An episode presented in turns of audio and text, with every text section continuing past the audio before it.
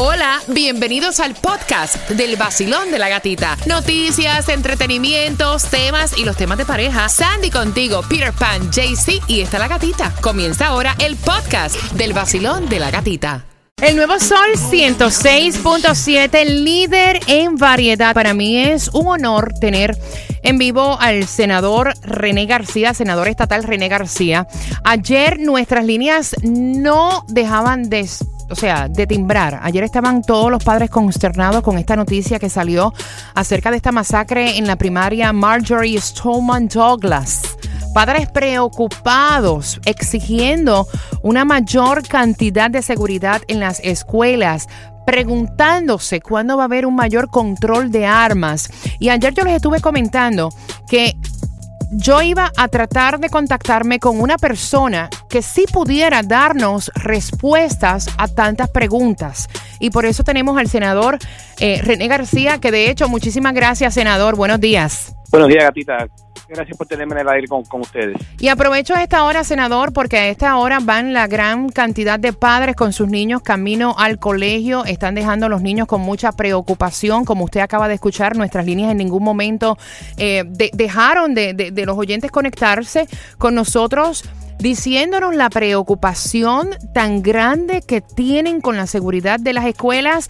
Tengo entendido, de hecho, estuve revisando su plataforma de trabajo, me encanta, usted es conservador, no es extremista, usted tiene una trayectoria en el Senado estatal muy buena eh, y en esa posición que han mantenido y el rechazo de leyes para portar revólveres o rifles a la vista del público en lugares como universidades y aeropuertos qué se está trabajando?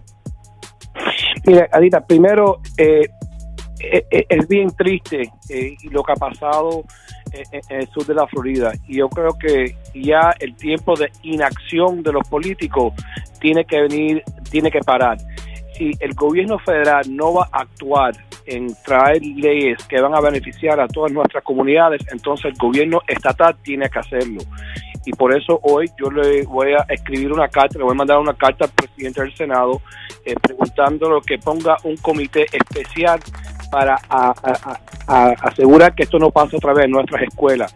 Y lo que pasa muchas veces con estos temas es que todo el mundo, la derecha empieza a hablar que tenemos que amar a todo el mundo y la izquierda dice que hay que quitarle las armas a todo el mundo. Esto es una cuestión solamente de armas, esto tiene que ser una cuestión de la salud mental, de cómo podemos adquirir más tratamiento de la salud mental, cómo podemos fortalecer nuestras escuelas con más seguridad. Y también tenemos que hablar de la, de la cuestión de las armas. Eh, yo no creo que ningún, ningún niño o muchacho de estos 19 años debe tener la habilidad de comprar una arma, de, un, rifle que sea semiautomático y que esto pueda pasar otra vez. Por supuesto. no podemos tener este debate solamente, como yo siempre he hablado de la salud mental, ¿verdad?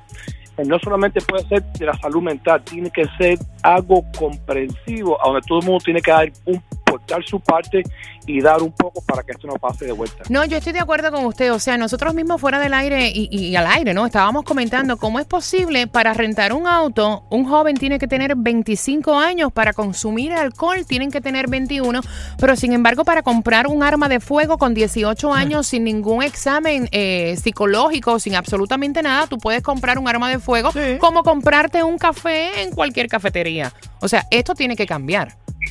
No, no, y es, y es no solamente eso, también tenemos que esas leyes que si un familiar le quiere regalar un arma al, a un eh, estudiante o un muchacho, se lo puede hacer sin tener que tener una licencia. Esas son cosas que podemos resolver nosotros a nivel estatal. Ahí lo podemos, eso lo podemos hacer. Otra preocupación también era la seguridad en las escuelas y no, obviamente no es que nosotros estemos diciendo que la policía está haciendo un mal trabajo. Al contrario, una de las quejas principales de los padres en el día de ayer es la seguridad en las escuelas. Tenemos escuelas con un plantel con 2.000 estudiantes y un guardia de seguridad. ¿De qué manera se puede implementar mayor seguridad en las escuelas? O sea, los tiempos están cambiando. Ahora en el día de ayer salieron incluso hasta más amenazas de una niña de 11 años y en el condado de David. Mira, eh, la respuesta, yo no voy, voy, a pretender que yo tengo todas las respuestas, porque de verdad que no la tengo. Por eso tenemos que tener un conjunto de personas educadas que estén dispuestos a resolver este problema. Pero cuando se habla de la seguridad de la escuela, mira, una de las cosas que podemos utilizar es eh, los, eh, los policías retirados muy bien. Los ex militares Muy bien. lo podemos utilizar para tenerlos en las escuelas, para asegurar que, Ah, que bueno. por lo menos podemos prevenir eh, estas masacres en el futuro. Pero lo que pasa, Gatita, desgraciadamente, es que todo esto cuesta dinero. Y muchos de nuestros oficiales electos el- no, no quieren invertir ese dinero. Yo pienso que ahora, en estos momentos que estamos viviendo ahora, esta crisis que estamos viviendo en el sur de la Florida y, y con lo que pasó en Orlando también, aunque no fue en una escuela, pero aunque pienso que este debe ser el momento de acción de nuestros oficiales electos y nuestros políticos aquí en Tallahassee a nivel local. Y yo estoy de acuerdo 106% con lo que usted está diciendo. Esas ideas que usted está implementando me encantan. Y la pena es que muchas veces sacan dinero para otras cosas. O sea, Como ¿cómo no, sacar, cómo no sacar fondos entonces para la seguridad en las escuelas? Porque se están perdiendo vidas. A alguien simplemente le molesta el ruido del expressway y tiran un muro desde no sé dónde hasta no sé dónde que no vale dos pesos para que la gente del ruido del expressway no le pase para allá. Entonces no pueden poner seguridad en la escuela, que esa es la vida de una persona, no el ruido, la vida de una persona. Pueden poner un express lane en una en, un- en- en diferentes expressways que para mí eso no es necesario. Eso es una desigualdad porque todo el mundo no va a tener 10 dólares para poner un para pasar por un express lane y entonces para eso sí aparecen fondos, pero no aparecen fondos para poner a un es veterano lo que de él guerra. dice, es lo que él dice. Es lo que está diciendo el senador. No, y, y lo importante, vamos a ver, vamos a hablar de, de lo que es los el presupuesto de las juntas escolares, ¿verdad? Eh, ¿Por qué no usamos ese presupuesto en vez de mandarle tanto dinero a los colegios charters? ¿Por qué no, que, que son colegios charters que son lucrativos? Yes. No todos ellos son lucrativos, pero usar parte de, de, de, ese, de esas ganancias de esos colegios privados, usarlos para la inversión en la seguridad de nuestros estudiantes. Yes. Eso es lo que tenemos que tener esas conversaciones. Senador, ¿dónde firmo? ¿Dónde firmo? Sí, es que tiene que ser así. ¿Dónde firmo? De verdad que apoyo todas la- las ideas, René García, que usted está dando. ¿Cuál es el próximo paso a seguir? Mi- ¿Qué podemos mira, hacer puede- nosotros como ciudadanos? Mira, ho- hoy yo, yo le voy a mandar la carta que le voy a mandar al presidente esta mañana del Senado. Lo que sí me hace falta, lo que me pueden ayudar, porque otra vez, yo no tengo todas las respuestas y no pretendo tener las respuestas, pero sí lo que tenemos que hacer es tener estas conversaciones serias. Yo le voy a mandar una carta al presidente hoy preguntándole que ponga un comité, un task force, lo que se dice aquí en Tallahassee, para asegurar que tenemos esta conversación comprensiva, ¿verdad?